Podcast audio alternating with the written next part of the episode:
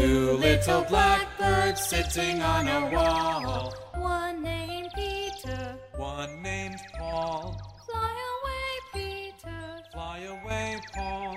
Come back, Peter. Come back, Paul. 小朋友们，欢迎 Two 收听 little 花花电台讲 blackbirds 故事。 sitting on a 首先，我 wall. 要为葫芦妹妹问好， 大家一起跟葫芦妹妹问好吧。你好，葫芦妹妹呀。小朋友们，大家好！花花电台开始给大家讲故事了啊！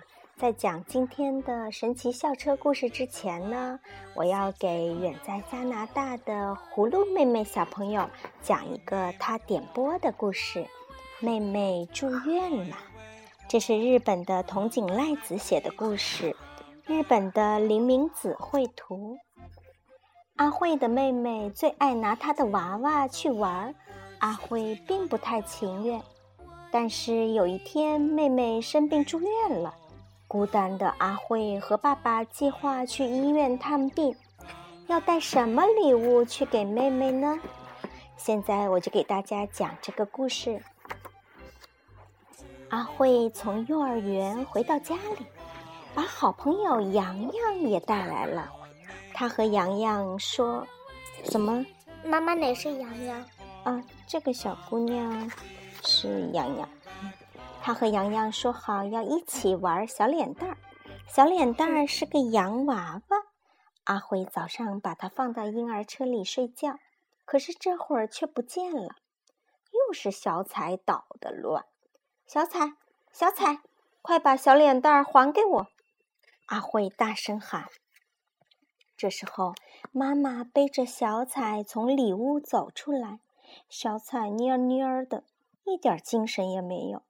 阿辉问：“小彩病了？”“嗯，我正要带她去医院呢。”“给你，小脸蛋儿。”妈妈把小脸蛋儿还给阿慧，说：“你和洋洋好好玩吧，我们一会儿就回来。”妈妈和小彩走了。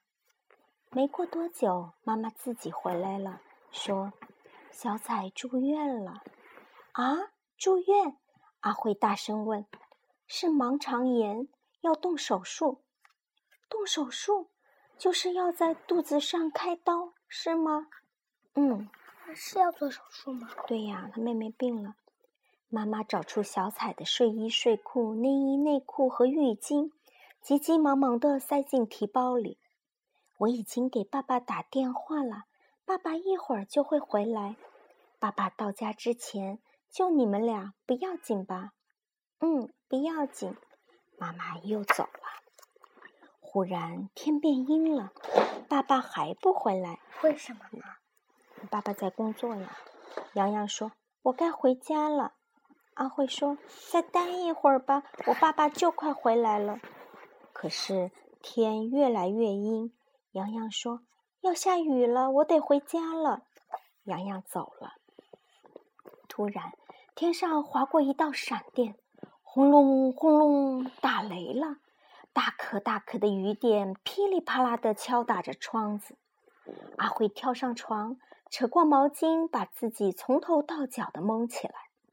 他在被子里像个小乌龟一样缩成一团，紧紧地抱着小脸蛋儿。阿慧哄小脸蛋说：“小脸蛋，小脸蛋，别害怕，来。”紧紧抱住我，小脸蛋，小脸蛋，小彩会好的。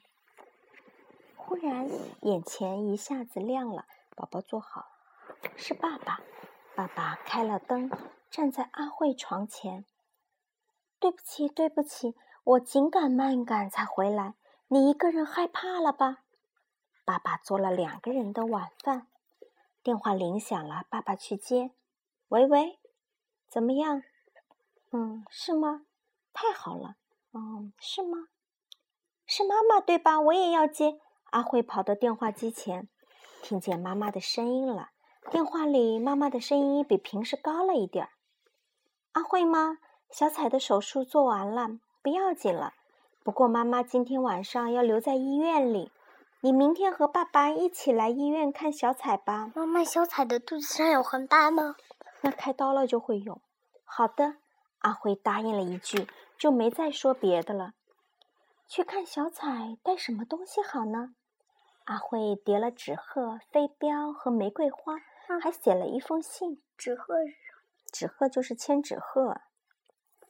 还有没有让小彩更开心的东西呢？阿慧想啊想啊，一直不停的想。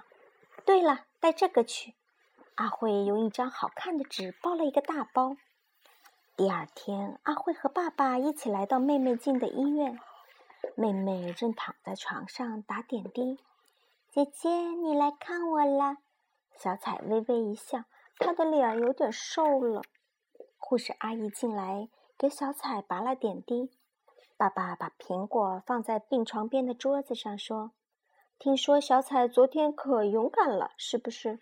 喏，这是慰问你的。”留着医生说可以吃东西的时候吃吧。阿慧也拿出昨天包好的大包，递给妹妹说：“我也有礼物。”哇，姐姐也给我带了礼物。小彩高兴地伸过手来。啊，折纸这么多，还有信，这个是什么呢？小彩打开昨天阿慧包好的纸包。啊，小脸蛋儿给我的，姐姐把小脸蛋儿给我啦。真的，阿慧用力的点了点头。才过了一个晚上，阿慧就变成真正的大姐姐了。妈妈紧紧的搂着阿慧的肩说：“小彩呢，把小脸蛋放在她的身边，手里拿着姐姐做的折纸，脸上露出了甜美的笑容。”这个故事讲完了，果果你喜欢听吗？喜欢的，喜欢。啊，啊，真好！那个希望远在加拿大的葫芦妹妹小朋友也喜欢听这个故事。谢谢大家收听，再见。妈妈。